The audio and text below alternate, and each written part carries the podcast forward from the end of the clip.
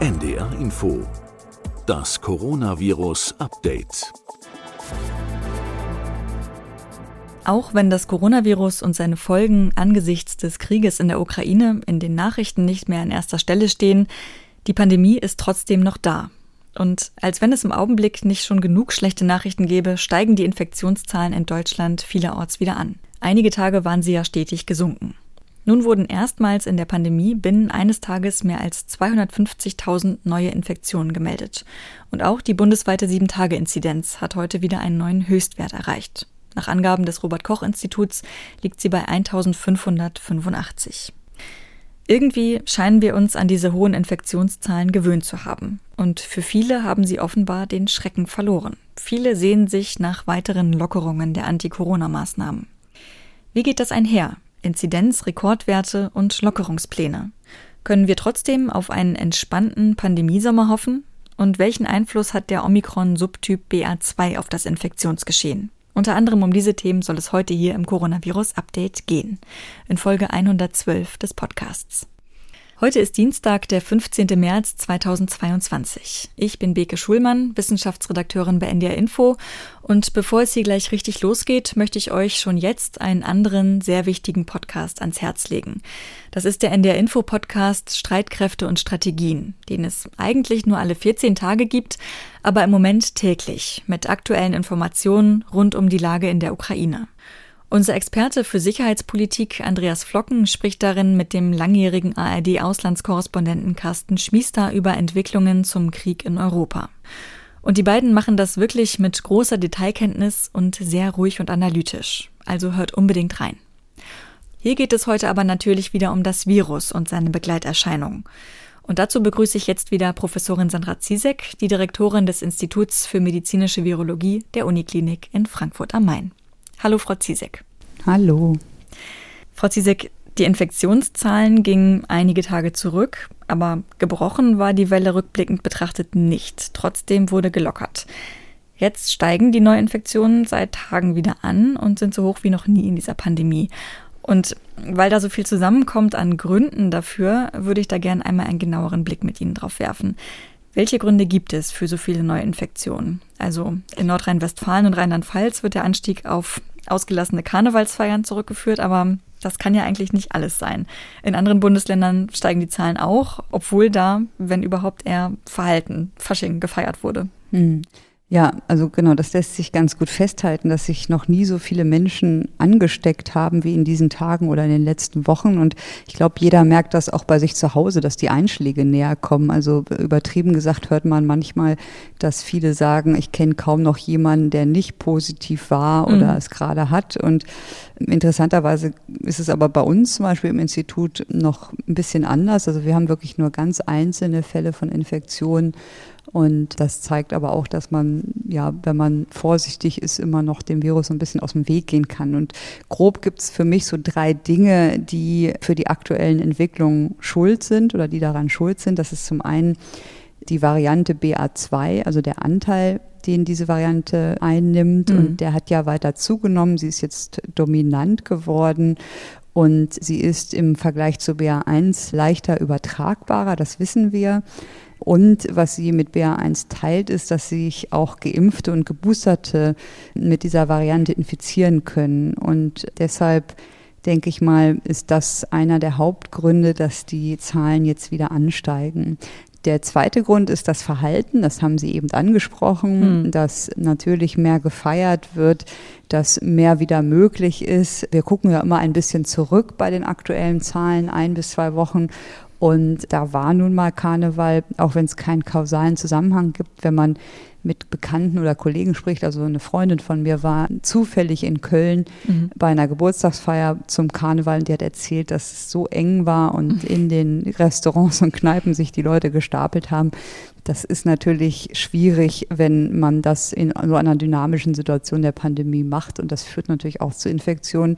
Und der dritte Grund ist für mich so ein bisschen, dass die Bedrohung durch die Pandemie, wie sie wahrgenommen wird, auch im Angesicht der anderen Weltereignisse des Kriegs hier mhm. direkt in unseren Nachbarländern, das wird weniger stark wahrgenommen, dass das noch eine Bedrohung ist für den Einzelnen Und deshalb wird es auch nicht mehr so ernst genommen. Hm. Wir und haben ja da in der Vergangenheit schon öfter mal den Effekt gesehen, dass die Menschen merken, oha, jetzt wird es doch eng für uns, was Sie eben sagten. In meinem Bekanntenkreis ähm, stecken sich immer mehr Menschen an. Dass die Leute dann sagen, naja, okay, jetzt um uns selbst zu schützen, da fahren wir mal ein bisschen selbstständig die Kontakte runter, weil wir uns eben schützen wollen, nicht weil es vermehrt Maßnahmen gibt.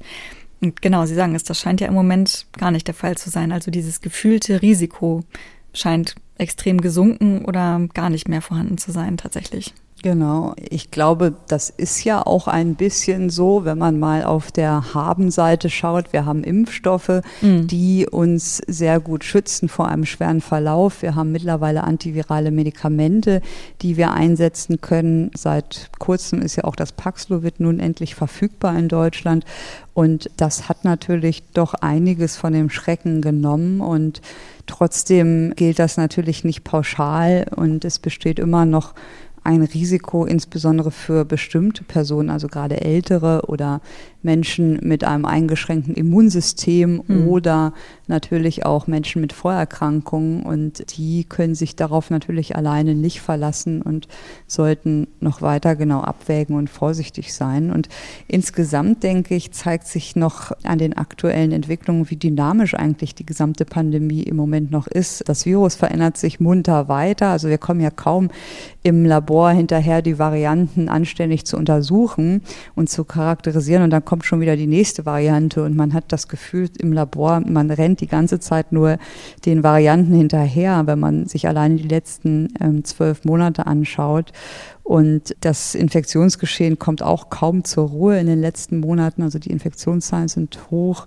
Und man hat immer wieder das Gefühl, dass die Pandemie mit Omikron vorbei wäre. Das ist sie aber sicherlich nicht, wenn man sich die täglichen Todeszahlen anschaut, die mhm. mittlerweile, habe ich das Gefühl, auch nur noch so hingenommen werden.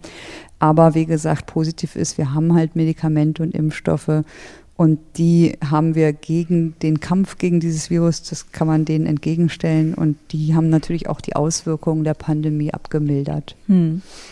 Etwas Hoffnung macht da, finde ich, auch ein Blick nach Dänemark. In Dänemark gibt es mittlerweile fast nur noch BA2-Infektionen, aber da hat die Untervariante ja bisher keine neue Welle ausgelöst und auch den rückläufigen Trend der Infektionszahlen nicht wieder umgekehrt. Und das, obwohl fast alle Maßnahmen aufgehoben sind. Würden Sie sagen, macht das Hoffnung auch für die Lage bei uns? Das ist schwierig einzuschätzen. Ich denke, dass bei uns erstmal die Zahlen weiter ansteigen werden, weil Dänemark einfach uns voraus ist in der Anzahl der Infektionen und auch jetzt pandemisch gesehen aber natürlich, wenn irgendwann ganz viele Menschen infiziert sind, werden die Zahlen auch wieder abnehmen. Und natürlich spielt auch da die Saisonalität mit rein. Also ich hoffe einfach, dass der Frühling schnell kommt und das Virus die Vermehrung weiter ausbremsen kann und da einfach deutlich mithelfen kann. In Deutschland sind aber jetzt auch immer mehr Menschen aus vulnerablen Bevölkerungsgruppen betroffen. In den vergangenen Wochen haben sich zum Beispiel wieder zunehmend über 60-Jährige infiziert. Müssen wir davon ausgehen, dass die Intensivstationen dann bald wieder an ihre Belastungsgrenzen kommen, weil sich wieder mehr über 60-Jährige infizieren? Ja, also ich hoffe, dass es nicht passiert, weil erstens doch viele geimpft sind in dem Alter. Einige sind natürlich auch genesen in dieser Altersgruppe und weil wir eben mittlerweile doch Werkzeuge an der Hand haben, die vermehrt eingesetzt werden, wie zum Beispiel die monoklonalen Antikörper oder Paxlovid, die einen schweren Verlauf verhindern können und sollen und ich hoffe natürlich auch, dass die Saisonalität uns hilft, dass die Zahlen nicht zu stark ansteigen in den nächsten Wochen. Und das sehen wir ja schon jetzt seit zwei Jahren, dass es immer im Frühjahr, wenn es dann doch deutlich wärmer wurde, das Ansteckungsrisiko geringer war, weil viele Leute nach draußen gegangen sind. Aber das soll nicht heißen, dass die Situation jetzt total entspannt sei. Mhm. Ich denke schon, dass es immer auch lokal zu einer Überlastung kommen könnte. Zum Beispiel, wenn man sich überlegt, dass es zu Superspreader-Events in einer bestimmten Altersgruppe kommt, weil man da wieder alle Maßnahmen eingestellt hat, keine Masken mehr trägt und große Feiern bei Älteren zum Beispiel ja wieder durchführt. Da muss man sicherlich noch darauf achten, dass man gerade diese Altersgruppe weiter schützt, insbesondere wenn das Virus so stark zirkuliert wie jetzt. Und ja, man muss einfach diese Immunitätslücken auch in dieser Altersgruppe oder generell schließen Und auch wenn die Krankenhäuser nicht flächendeckend überlastet sind, sind natürlich 200 Tote am Tag, ähm, jeden einzelnen Tag 200, für mich persönlich einfach viel zu viele, hm. Um das als harmlos oder irrelevant zu bezeichnen. Ja, und Sie haben jetzt gerade schon gesagt, die Immunitätslücken zu schließen. Da haben ja viele große Hoffnungen gesetzt auf den Impfstoff von Novavax. Der wird ja seit Ende Februar in Deutschland ausgeliefert und war einfach die große Hoffnung der Politik, dass sich viele bisher ungeimpfte damit impfen lassen würden und dass dann auch die Impfquote deutlich steigen würde. Da war die Rede von einem Game Changer, weil man davon ausging, dass viele bisher ungeimpfte zwar einen mRNA-Impfstoff prinzipiell ablehnen, sich dann aber doch mit einem proteinbasierten Impfstoff wie dem von Novavax impfen lassen würden. Und tatsächlich hatten das ja auch viele ungeimpfte in Umfragen angegeben, dass sie sich dann doch mit einem proteinbasierten Impfstoff impfen lassen würden. Die Hoffnungen sind jetzt allerdings geplatzt. Also es gibt kaum Nachfrage und Gesundheitsminister Karl Lauterbach hat das mal so ausgedrückt, dass die Novavax-Impfungen nicht wirklich erfolgreich seien. Haben Sie da mit einer so geringen Nachfrage gerechnet oder ist das auch für Sie überraschend? Also mich hat das nicht wirklich überrascht. Wenn man mit den Menschen spricht oder mit denen in Kontakt steht, dann habe ich so grob zwei Gruppen wahrgenommen. Die eine Gruppe, die haben lange auf Novavax gewartet und waren einfach sehr zögerlich aufgrund dieser neuen mRNA-Technik. Viele von denen haben dann doch mit der Zeit, also als Delta die Infektionen ganz hoch waren mit der, mit der Delta-Variante und aufgrund von Nachteilen, die sie im öffentlichen Leben hatten, sich dann doch entschieden, impfen zu lassen, entweder mit mRNA-Impfstoffen oder mit Johnson Johnson und wollten einfach nicht länger warten, haben halt gesehen, dass der Impfstoff jetzt schon Millionen, Milliardenfach weltweit verimpft wurde und sind dann sozusagen über ihren Schatten gesprungen mhm. und haben sich impfen lassen. Und wie groß diese Gruppe ist, kann ich nicht sagen, aber die gibt es auf jeden Fall. Und dann gibt es natürlich noch die andere Gruppe, die einfach für Argumente und Impfstoffe prinzipiell nicht zugänglich ist, also die das prinzipiell ablehnen, Impfungen. Und die brauchen dafür nicht mehr Zeit, um sich das zu überlegen, sondern sie lehnen es grundsätzlich ab. Und ich glaube, da ist es auch egal, was das für ein Impfstoff ist, weil man die freiwillig dazu nicht bewegen kann. Und Zusammengefasst glaube ich, dass mehr Menschen Novavax gewählt hätten, wenn dieser Impfstoff früher verfügbar gewesen wäre. Der ist nur jetzt mhm. einfach so spät erst gekommen, dass die, die, sag ich mal, dafür offen waren, alle schon geimpft waren. Mhm. generell scheint die Nachfrage nach Impfungen ja auch immer weiter zurückzugehen. Wie schätzen Sie das ein? Kann das auch daran liegen, dass gerade so viele Menschen erkrankt sind oder gerade erst erkrankt waren? Denn Infizierte oder vor kurzem Infizierte, die können sich ja nicht sofort impfen oder boostern lassen. Ja, das spielt sicherlich auch eine kleine Rolle, aber ich glaube, sie gehen vor allen Dingen zurück, weil jeder, der eine Impfung wollte, die schon längst hat und sich impfen lassen hat, deswegen gibt es kaum noch Nachfrage. Und auch, also in dem Einblick, wo ich es habe, im Gesundheitswesen zum Beispiel, da gibt es ja jetzt eine kommende Impfpflicht in diesem Bereich, dass das mhm. auch wirklich nachgeprüft wird, auch bei Medizinstudierenden. Und ich denke, die meisten von denen sind mittlerweile entweder geimpft oder, wie Sie sagten, genesen. Und es gibt einfach im Moment sehr wenig Nachfrage an wirklich Menschen, die noch gar nicht die Möglichkeit hatten, sich impfen zu lassen oder sich impfen lassen haben. Hm. Eine positive Nachricht gibt es dann da vielleicht doch noch. Die Dosen von Novavax, habe ich jetzt gelesen, lassen sich etwa neun Monate im Kühlschrank aufbewahren und müssen dann nicht sofort verworfen werden, wenn sie nicht verimpft werden. Jetzt wird aber auch über das Ende der Maßnahmen diskutiert. Denn eigentlich sollten ja bis zum 19. März alle Corona-Regeln aufgehoben werden. Das Infektionsschutzgesetz läuft ja jetzt am Wochenende aus. Aber weil die Infektionszahlen gerade ja alles andere als niedrig sind, soll es nun doch weiterhin Verhaltensregeln geben. Wie viele und welche, darüber wird noch gestritten. Welche Schritte bei Lockerungen und welche Abschaffung von Maßnahmen halten Sie denn für gangbar oder vertretbar? Ja, also Maßnahmen gehören natürlich immer wieder auf den Prüfstand und sollten angepasst werden an die aktuelle Situation, an das Virus, was zirkuliert. Aber meiner Meinung nach ist das Ende aller Maßnahmen sicherlich falsch. Also ich kann das nicht wirklich für eine gute Idee halten, wenn man sich den aktuellen Stand anguckt, einmal der Infektion, der Todeszahlen und auch die Dynamik anschaut. Wir haben einfach keinen stabilen Zustand und auch wenn man irgendein Datum versprochen hat oder sich ausgedacht hat, das Virus hält sich da nicht dran und dem mhm. ist das ziemlich egal. Und ich habe letztens einen schönen Spruch gelesen, auch wenn wir denken, wir sind fertig mit dem Virus, das Virus ist noch nicht fertig mit uns.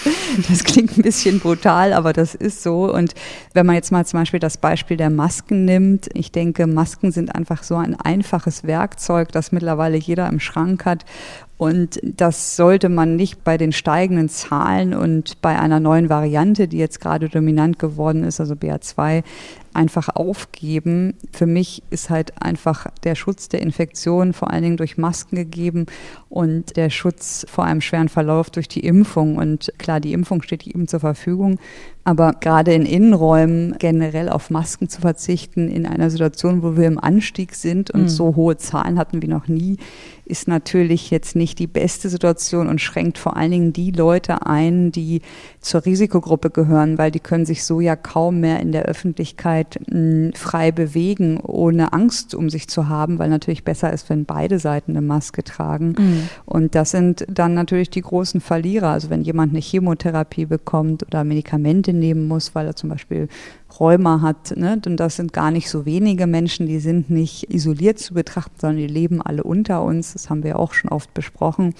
Und ich selber sage mir immer, dass mich selbst die Maske wenig beeinträchtigt. Und mhm.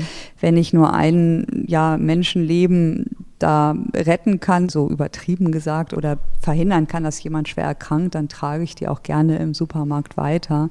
Und ich denke, das ist einfach nicht sinnvoll. Ich habe auch gelesen, dass es auch in ambulanten Arztpraxen keine Maskenpflicht mehr geben soll. Mhm. Das halte ich für keine gute Idee mhm. in der aktuellen Situation. Das muss man, denke ich, immer genau gucken, wie ist das Infektionsgeschehen, wie ist die Dynamik und wie sind die aktuellen Zahlen auch der Todesfälle. Und das wäre ein falsches Zeichen, das jetzt komplett einzustellen. Und man kann dann nur hoffen, dass, falls es eingestellt wird, die Menschen das aus Rücksicht vor dieser doch großen Risikogruppe trotzdem weitermachen würden. Hm. Gleichzeitig während dieser ganzen Debatten darum, was getan werden kann und auch um Lockerung oder um einen möglichen Freedom Day, wie das Ende aller Maßnahmen ja in England hieß, diesen Begriff höre ich jetzt auch in Deutschland vermehrt, wird ja auch schon über eine mögliche Sommerwelle spekuliert. Und weil Sie das vorhin schon angesprochen haben, dass Sie Hoffnung haben auf einen einigermaßen was Corona angeht, milden Sommer. Ich habe von verschiedenen Fachleuten jetzt schon gelesen, die sagen, sollten wir jetzt stark lockern und keine Maßnahmen mehr einsetzen, wird der saisonale Effekt nichts ausrichten können. Dann wird es eine Sommerwelle geben. Wie schätzen Sie das ein? Wie wahrscheinlich ist das, dass die Infektionszahlen auch über den Sommer einigermaßen konstant bleiben, sodass wir im Sommer eben keine Entspannungen erleben, was die Infektionslage angeht?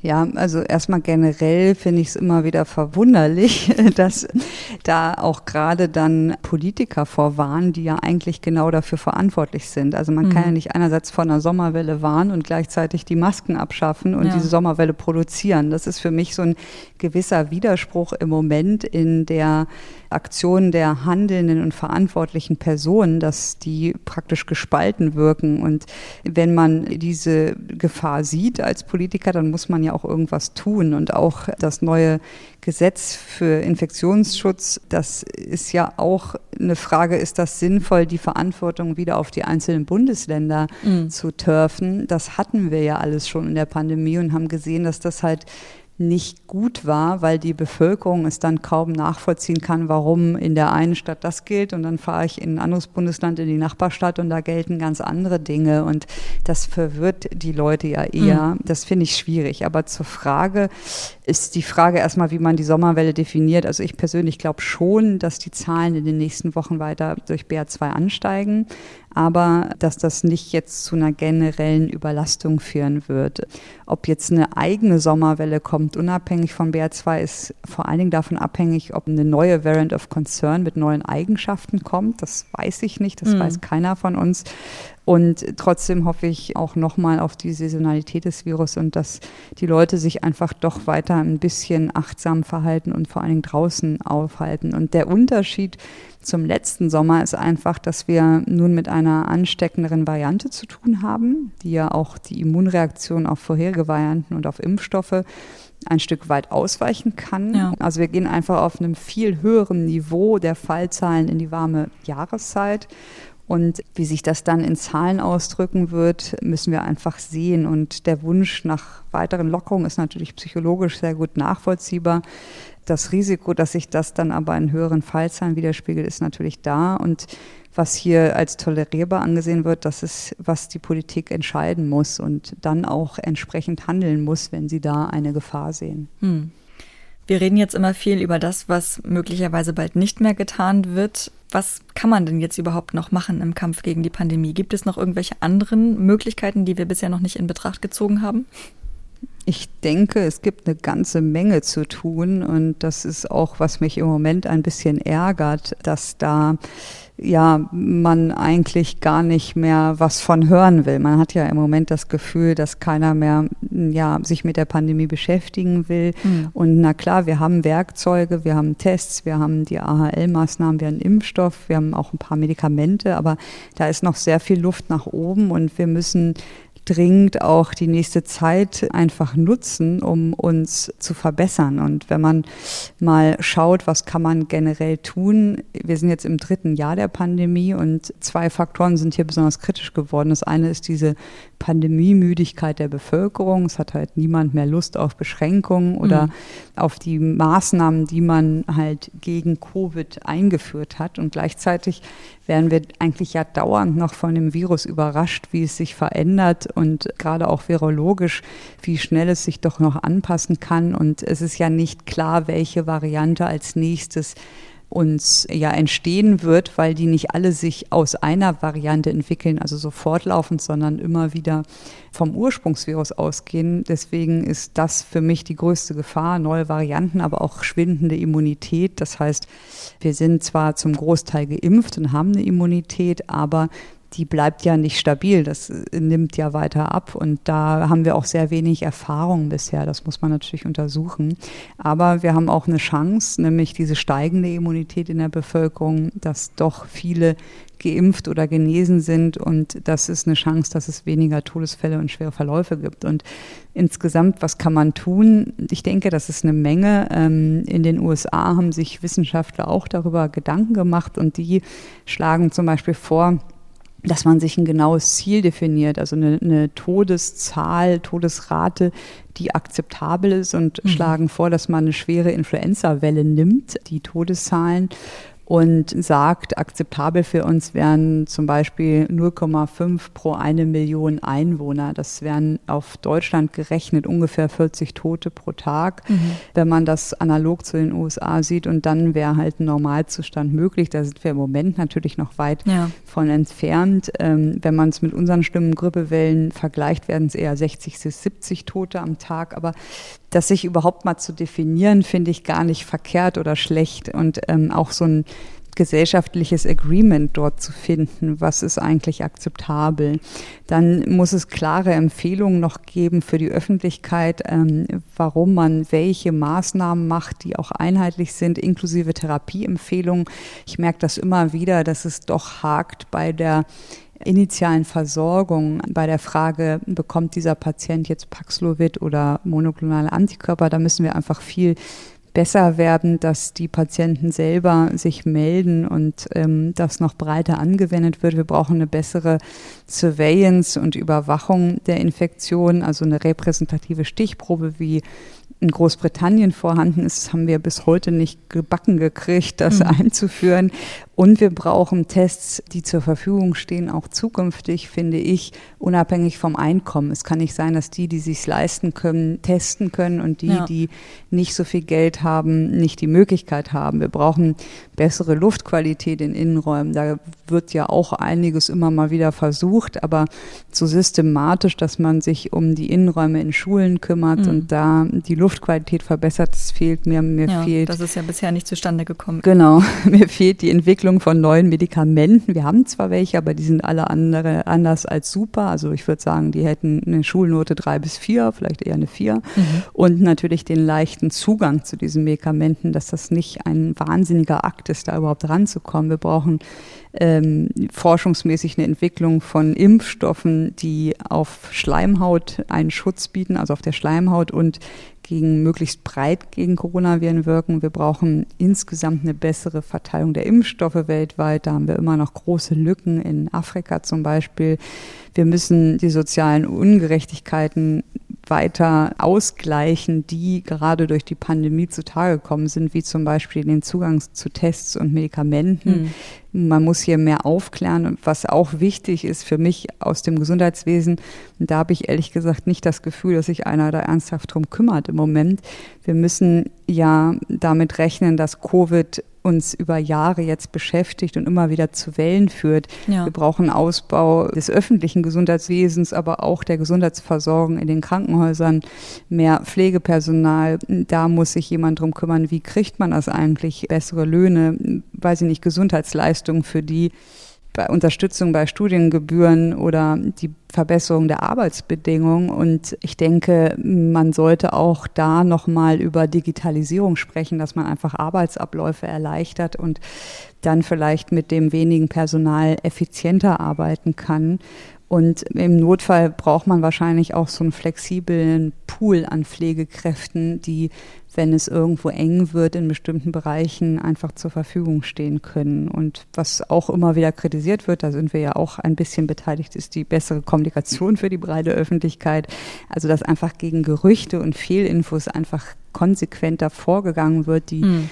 die Bevölkerung verunsichern. Und wenn jetzt zum Schluss nochmal auf die Schulen eingegangen, da kann man auch noch viel tun. Also neben natürlich Verbesserung der Luft könnte man, wir haben in Hessen hier das zum Beispiel zum Teil ganz unabhängig von Corona haben wir so Schulnurses, also so Schulkrankenschwestern. Mhm. Ich finde, das sollte eigentlich jede Schule haben, dass es einfach da einen Ansprechpartner gibt, der sich so ein bisschen damit auskennt und die Unsicherheit nimmt und auch Schulungen in Hygiene machen kann und man muss auch eigentlich, und das verstehe ich bis heute nicht als Mutter eines Schulkindes, dass der Online-Unterricht nicht möglich ist, wenn Kinder krank sind. Das ganz unabhängig jetzt von Corona es gibt ja auch Kinder, die sich mal ein Bein brechen und mhm. drei, vier Wochen zu Hause sind. Warum gibt es nicht ein Online-Programm dann für jede Altersstufe, also jede Klassenstufe, wo man dann einfach direkt einsteigen kann? Und das muss ja nicht mal irgendwie auf Städteebene geregelt sein, sondern auf Landesebene oder sogar auf Bundesebene. Und ich denke, man hat leider das Gefühl, dass die Leute, sobald das nicht mehr das aktuelle Thema ist, das alles ja. vergessen und ignorieren. Aber da gibt es so viel zu tun, was man machen kann. Also das sind jetzt nur so ein paar Beispiele. Ja, schon eine ganze Batterie an Möglichkeiten tatsächlich. Wir merken, es ist noch viel Luft nach oben auf jeden Fall. Und in diese ganze Gemengelage in Deutschland kommen jetzt tausende Geflüchtete aus der Ukraine diese Menschen, das will ich auch ganz deutlich sagen, die haben natürlich jetzt ganz andere Sorgen und bestimmt ist Corona eine der letzten Sachen, für die sie jetzt einen Kopf haben.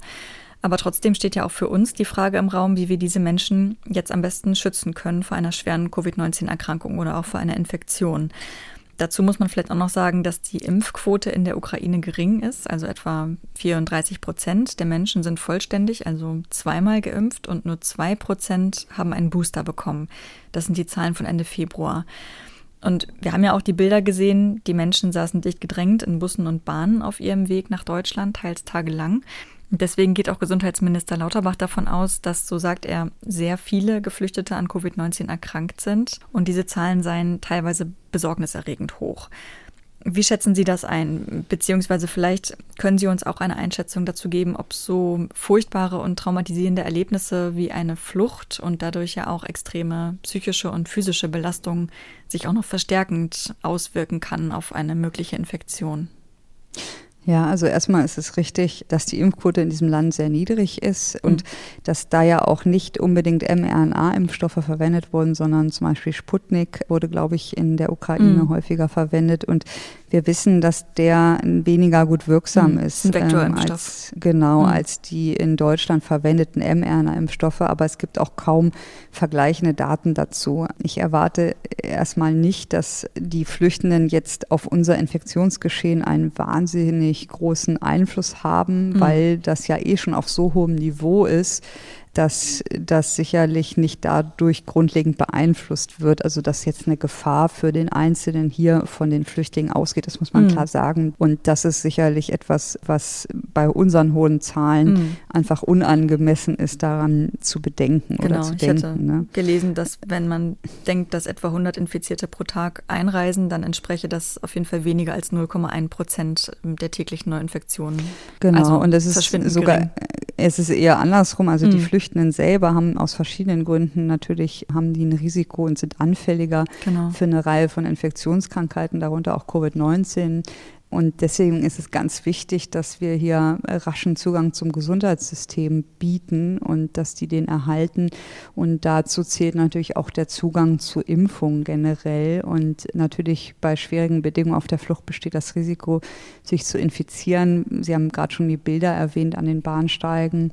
Und ich denke, wichtig ist einfach, wie gesagt, dass die Leute hier Zugang zum Gesundheitssystem kriegen. Es gibt ja viele Leute, die auch Privatflüchtlinge aufgenommen haben. Da empfiehlt mhm. es sich sicher, dass man einfach Antigentests macht regelmäßig in den ersten Tagen oder in den ersten ein, zwei Wochen und einfach eine Maske trägt, soweit das nötig ist und da sich einfach so verhält, wie man das ja auch eigentlich generell raten sollte. Mhm. Und in den Erstaufnahmeeinrichtungen, also zumindest für unser Bundesland kann ich das sagen, da wird das genau auch ja angeboten und untersucht. Also denen wird dann ein Impfangebot gemacht und da wird natürlich versucht, dieses Problem auch mit abzudecken. Mhm. Es ist ja auch so, dass sie wirklich einen Anspruch auf eine Impfung haben. Das ist genau richtig. Die STIKO empfiehlt auch, dass man diese Impfung durchführt in den ersten Tagen am besten, wenn die Menschen hier in den Aufnahmestationen ankommen, also in diesen Gemeinschaftseinrichtungen. Und dazu zählt nicht nur ein Angebot für Covid-19, sondern auch bei Erwachsenen zum Beispiel eine ganze Reihe andere Impfungen, wie je mhm. nach Alter Masern, Mumps, Röteln, Diphtherie, Tetanus, Polio, Pertussis. Das sind ja auch alles mhm. Erkrankungen, wogegen man impfen kann und was nicht unbedingt der Fall ist, wenn man aus diesen Ländern kommt. Welche Strategie kann die Menschen aus der Ukraine denn jetzt am besten vor Ansteckung und schwerem Verlauf schützen? Ja, also das sind eigentlich die gleichen Maßnahmen wie bei uns auch. Ne? Also die unterscheiden sich nicht wirklich. Am besten man bringt sie schnell unter in kleinen Einheiten ähm, in, in Familienverbünden und ähm, testet etwas großzügiger, um schnell Infizierte zu identifizieren und trägt Masken. Und ich denke, was man auch beachten muss, ist, dass es nicht nur Covid-19 gibt, sondern auch andere Erkrankungen, die in der Ukraine häufiger sind. Da wird auch in letzter Zeit bisschen drüber berichtet, über Tuberkulosefälle mhm. zum Beispiel. Aber da muss man auch sagen, für eine Übertragung von Tuberkulosebakterien, da haben ja viele Angst vor, da braucht man viel engeren und längeren Kontakt als bei Covid-19. Und bei kurzem Kontakt besteht da kaum ein Risiko. Aber trotzdem, auch hier ist es natürlich wichtig, dass die Menschen, die etwa zum Beispiel schon an Tuberkulose erkrankt sind und hierher kommen, dass die einen raschen Zugang zum Gesundheitssystem bekommen, damit man das erkennt und behandeln kann. Und hier muss man einfach schnell und systematisch Hilfe anbieten. Mhm. Ich würde jetzt gerne mit Ihnen auch noch auf ein anderes Land blicken und eine kleine gedankliche Reise antreten nach Hongkong. Weit weg von uns und auch was die Voraussetzungen angeht, kaum mit Deutschland zu vergleichen. Allerdings, vielleicht können wir doch die ein oder andere Erkenntnis auch für uns selbst daraus ableiten. Corona schien in den vergangenen Monaten praktisch vergessen zu sein, aber jetzt steht Hongkong vor einer massiven Omikron-Welle. Die Zahlen steigen seit Wochen und an einigen Tagen verzeichneten die Behörden dort mehr als 6000 Neuinfektionen bei 7,4 Millionen EinwohnerInnen.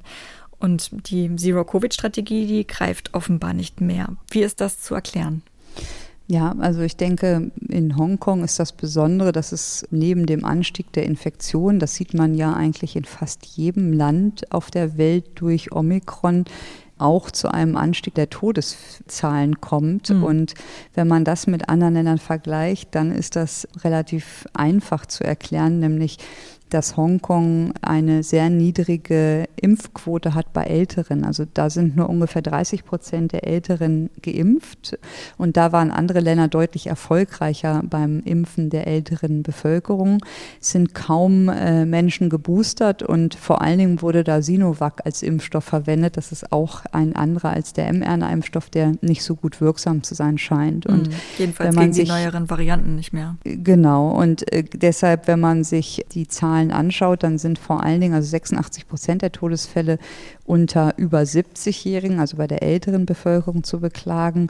Und anscheinend hatten die doch viele große Ausbrüche in Alten- und Pflegeheimen. Und das zeigt auch nochmal, wie wichtig es ist, die Strategie, die wir ganz am Anfang hatten, dass man zuerst die Alten und Pflegebedürftigen impft und da eine Priorisierung hatte. Denn es wurde ja auch damals überlegt, dass man zum Beispiel erst die mit vielen Kontakten, also die jungen Leute impft. Mhm. Und da aber die Impfung vor allen Dingen vor einem schweren Verlauf schützt bei bei Omikron ist es ganz wichtig, dass man da auf jeden Fall die Impflücken schnell schließt. Und das sollte uns eine Warnung sein, auch für alle Ungeimpften, die über 60 sind, dass Omikron eben nicht harmlos und ein Schnupfen ist, sondern mhm. dass es, wenn man nicht immunisiert ist, eine doch große Gefahr ist in diesem Alter insbesondere. Und deshalb liegt das nicht primär an der Variante oder an irgendwas Besonderem, zumindest soweit man im Moment weiß, sondern vor allen Dingen daran, dass die Immunisierung in der älteren Bevölkerung so gering war und die jetzt mit Omikron, was so leicht übertragbar ist, einfach davon überrannt worden. Hm. Dazu kommt jetzt in Hongkong eine neue Mutation im Spike-Protein bei BA2, die in vielen Sequenzierungen dort nachgewiesen wurde. Was ist zu dieser neuen Mutation schon bekannt? Ja, ich habe das mal rausgesucht und anscheinend wurde die jetzt auch diese Variante BA2.2 genannt, also hat auch mhm. einen eigenen Namen mhm. bekommen mhm. und findet sich nicht nur in Hongkong, also sie hat sich ziemlich dominant durchgesetzt, aber wir finden die auch in anderen Ländern, zum Beispiel in Großbritannien und in Singapur. Und die Mutation an sich ist eigentlich erstmal in einer Region, die für die Antigenität, also für das Virus gar nicht so kritisch ist und die bisher auch nicht assoziiert ist mit einem Vorteil für das Virus, dass es zum Beispiel virulenter oder ansteckender ist. Und deshalb wurde, habe ich gelesen, vermutet, dass es sich auch um einen Gründereffekt handeln könnte. Das heißt mhm. also, dieser sogenannte Founder-Effekt haben wir hier schon mehrmals beschrieben, dass einfach vielleicht durch diese Altenheim-Ausbrüche, dass dieses Virus mit der Mutation ganz viele angesteckt hat und sich deshalb durchgesetzt hat. Ob das wirklich einen Vorteil hat gegenüber anderen Varianten, ist wie gesagt nicht äh, bisher bekannt und wurde nicht in Verbindung gebracht. Und auch die Region, wo diese Mutation ist, ist bisher nicht bekannt, dass die in einer anderen Variant of Concern zu einem Phänotyp führte, sodass man sicherlich das noch weiter untersucht und beobachtet, aber ich da jetzt erstmal nicht den Grund dafür sehe, dass in Hongkong die Zahlen so schlecht sind, sondern eher wirklich an der schlechten Impfquote. Das heißt, wir gehen auch erstmal nicht davon aus, dass diese Mutation ein Grund sein könnte für die große Zahl an Todesfällen. Das denke ich nicht, dass das im Moment die Daten hergeben, nein. Hm. In diesem Zusammenhang würde ich gerne noch einen kurzen Abstecher machen mit Ihnen hin zu Mischvarianten. Vor kurzem ploppte ja die Nachricht auf, dass in Zypern eine solche Rekombinante aufgetaucht sei, die sozusagen ein Zusammenschluss von Delta und Omikron war. Die wurde dann sehr schnell Deltacron genannt, aber viele ExpertInnen sind davon ausgegangen, dass sie nicht im Menschen vorkam, sondern eben durch eine Verunreinigung bei einer Sequenzierung. Mhm. Jetzt gibt es aber Daten auch aus Frankreich zu Delta-Omikron-Mischungen und es soll auch schon in Deutschland vorgekommen sein. Also war das doch nicht nur ein Laborfehler? Also ich denke, damals war das wahrscheinlich einer, das wurde ja dann sehr gut nachempfunden, aber das Preprint jetzt aus Frankreich, da waren sieben immunkompetente Personen, die waren fast alle sehr jung unter 40 und da sieht es so aus, als wäre das schon ja, ein doch solider Nachweis für ein rekombinantes Delta- und Omikron-Virus. Das ist auch unabhängig voneinander wohl entstanden, also die sieben Personen hingen nicht zusammen und das waren einmal die Linie Delta, also da diese AY4 und mhm. von Omikron BA1 eine Rekombination. Und die wurde halt, wie gesagt, in mehreren Regionen in Frankreich identifiziert und ist wohl seit Januar 22 im Umlauf. Und genau, und man hat aber auch ähnliche Sequenzen in Dänemark und in den Niederlanden identifizieren können. und ist da, glaube ich, noch ganz am Anfang, das zu verstehen und einzuordnen. Hm, sieben Personen klingt ja erstmal nicht nach so viel. Kommen dann solche Doppelinfektionen einfach wirklich selten vor oder müssen wir davon ausgehen, dass sie häufiger vorkommen, aber einfach selten entdeckt werden? Ja, jetzt haben Sie schon verraten, wie das entsteht. Also wie kommt es zu einer Rekombinanten? Dafür braucht man in einer Zelle eine Doppelinfektion mit zwei Viren. Ne? Also das ist eigentlich so das Klassische, wo wir das kennen, ist Influenza. Und da nennt man das Antigen-Shift. Das muss jeder Medizinstudent in der Virologie lernen. Und das heißt, das ist ein Austausch von genetischen Informationen zwischen zwei verschiedenen Virus-Subtypen oder Virusarten und dazu muss aber das Virusgenom segmentiert sein. Also das heißt, die einzelnen Segmente werden vermehrt in der Zelle und dann vertauscht und neu zusammengesetzt. Mhm. Also dieses Reassortment nennt man das. Und wie gesagt, bei Influenza-Viren kennen wir das. Ist das auch ein Grund, warum es alle paar Jahre zu Pandemien, weltweiten Pandemien durch Influenza kommt. Und das passiert bei Influenza meistens im, ja, im Tier, also im Schwein zum Beispiel oder im Vogel. Und da äh, kommt es zu einer Doppelinfektion von den gleichen Zellen und dann können die ihre Gene austauschen. Und mhm. wie gesagt, Voraussetzung für dieses klassische äh, Reassortment ist, dass das Genom segmentiert ist und einzeln Proteine hergestellt werden. Und das ist aber bei SARS-CoV-2 nicht der Fall. Es gibt aber auch Viren, deren Genom aus nur einem einzigen Molekül, also RNA-Molekül bestehen, also die unsegmentiert sind und die können dennoch gelegentlich rekombinieren, wenn es zu einer Mehrfachinfektion kommt. Mhm. Und das entsteht durch Brüche in der Nukleinsäurekette. Das ist aber, wie man schon hört, eher selten ein zufälliges Ereignis. Und das entsteht einfach vor allen Dingen durch Zufall, wenn natürlich jetzt die Infektionszahlen sehr hoch sind. Also wenn die Wahrscheinlichkeit, dass ich beide Viren treffe gleichzeitig, mhm. sehr hoch ist und die Anzahl der Infektionen hoch ist, ist die Wahrscheinlichkeit, dass so etwas passiert, höher und ist deswegen so ein bisschen abhängig von der Menge der zirkulierenden Viren, ist aber jetzt für SARS-CoV-2 kein klassisches Charakteristikum, sondern eher als selten einzuschätzen. Das heißt dann, wenn Menschen eine Doppelinfektion erleben, dann rekombiniert sich das Virus nicht in jedem Fall. Nein, das kann halt durch diese Brüche in der Nukleinsäurekette theoretisch ähm, passieren, aber das ist auch gar nicht so häufig. Also man hat ja, wenn man infiziert ist, sind ja nicht alle Zellen infiziert, dann ist man, glaube ich, ziemlich krank, wenn das so wäre. Mhm. Also man muss nicht nur eine Doppelinfektion haben, sondern dann auch noch Zellen haben, die doppelt infiziert sind und dann noch diese Brüche in der Nukleinsäurekette. Mhm. Und das ist eher wie gesagt, für Influenza ganz klassisch, dass das passiert, aber äh, weil es dieses segmentierte Genom hat, aber für SARS-CoV-2 möglich, aber jetzt nicht, dass das täglich passiert. Ne? Hm. Und wie wirkt sich dann so eine Doppelinfektion auf den Krankheitsverlauf aus?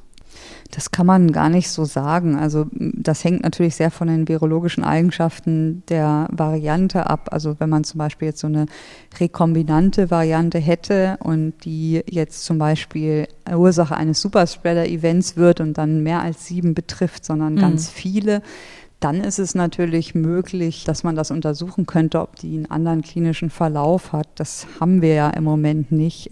Ich denke, also ich habe gelesen, dass die WHO da jetzt Studien durchführen zu möchte zur Schwere und zur Übertragbarkeit dieses rekombinanten Virus.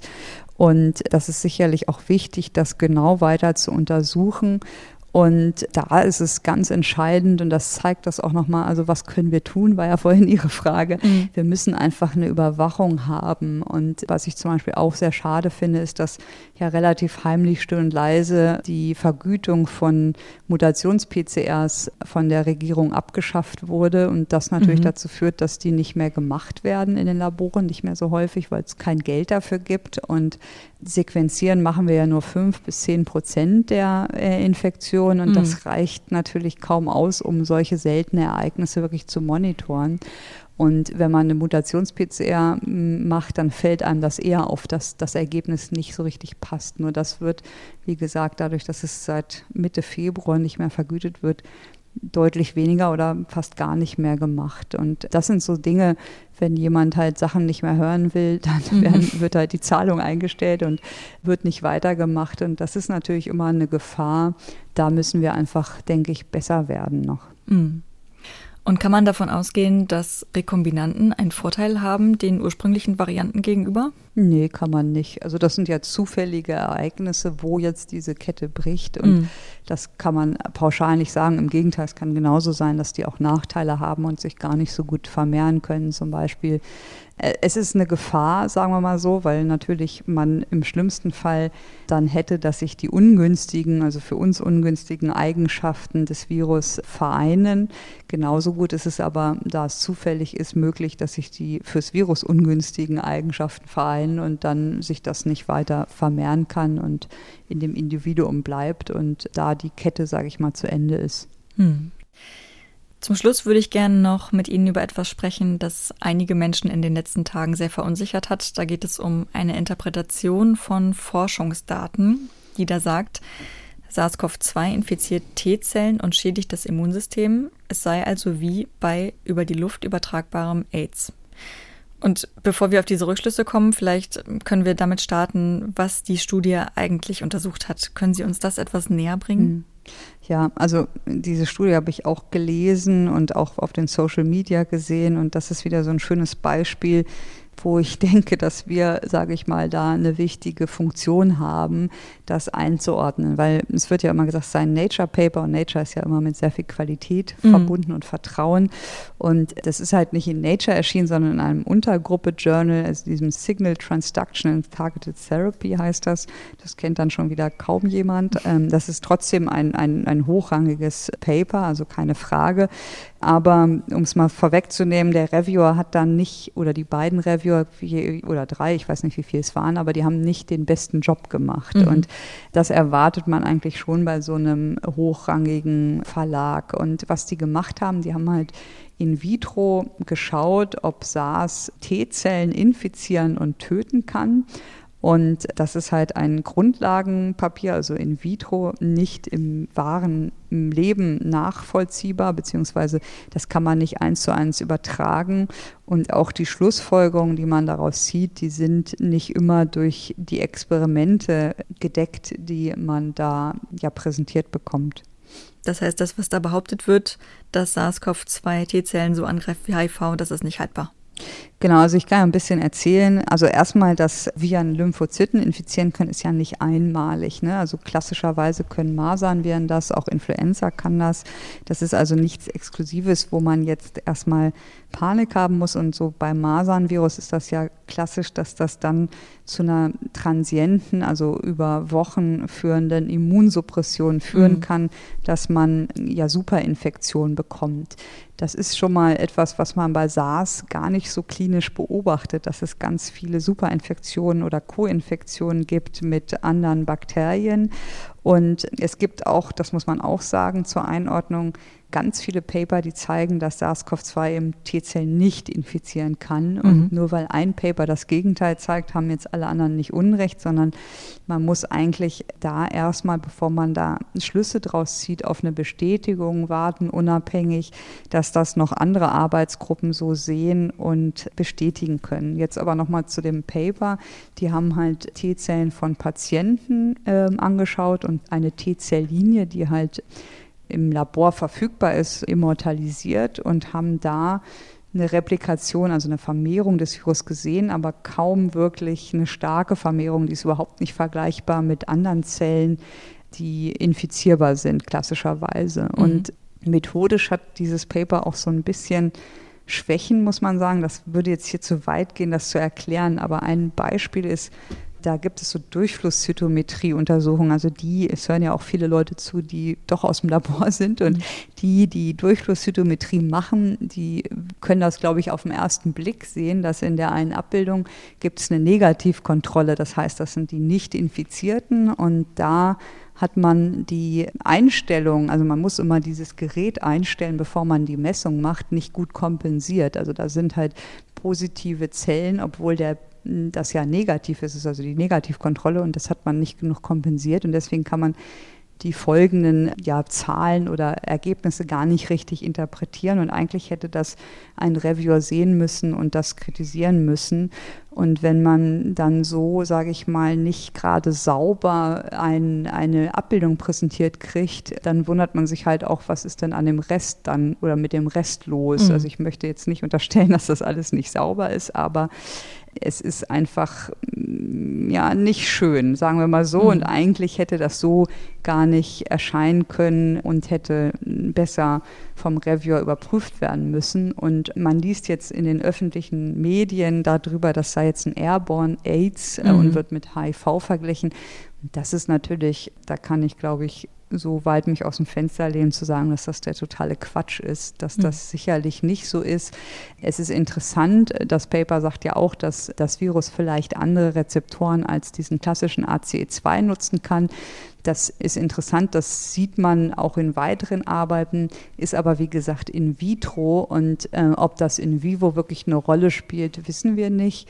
Und das sind so Sachen, die dann einfach weiter untersucht werden müssen von unabhängigen Gruppen, die das erstmal nachvollziehen müssen und für die Forschung interessante Ansätze sind, aber es zu übertragen auf einen klinischen Phänotyp, sage ich mal, ist völlig inadäquat und nicht gedeckt durch diese paar Experimente, die wir da sehen. Und deshalb glaube ich, ist es wichtig, dass da Leute weiter darauf arbeiten und das nochmal genau untersuchen, ob doch T-Lymphozyten zu einem gewissen Maß vielleicht infiziert werden können, wie sehr ausgeprägt das ist.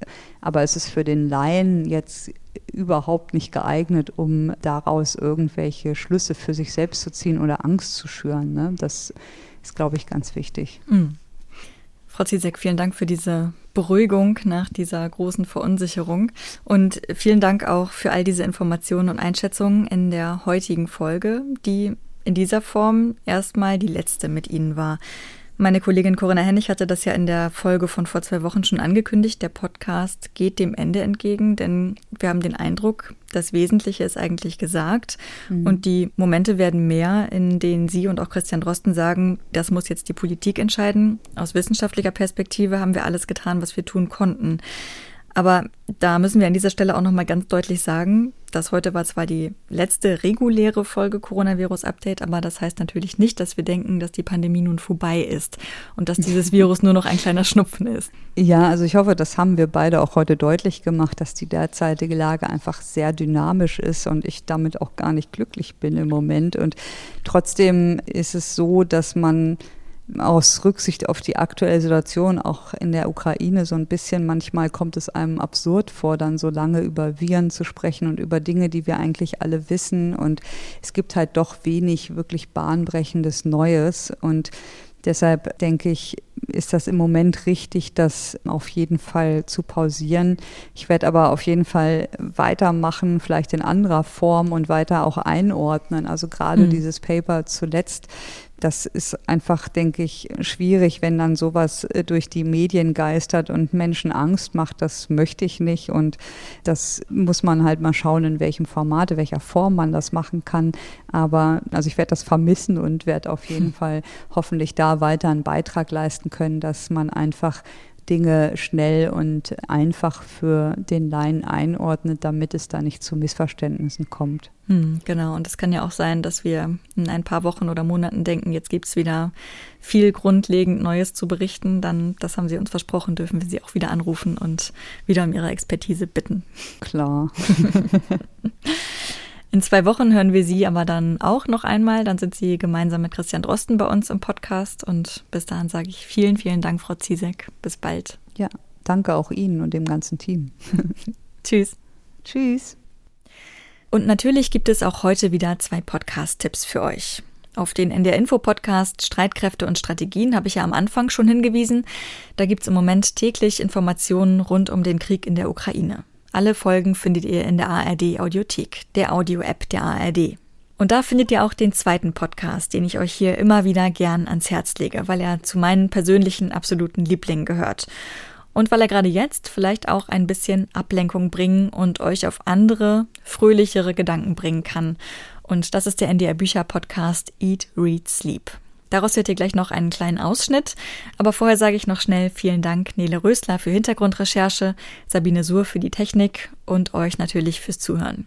Ich bin Beke Schulmann. Bis bald. Bleibt gesund. Eat, Read, Sleep, der Podcast, der immer wieder das Literarische mit dem Kulinarischen verbindet. Ja, heute habe ich euch Kaffee mitgebracht. Also eine ja. Tasse hast du schon. Ja. Kaffee hast du. Milch, warme, heiße Milch. Ich habe extra den guten Kaffee von zu Hause mitgebracht, nicht das Kantinengebräu. Nicht die aus der Genau.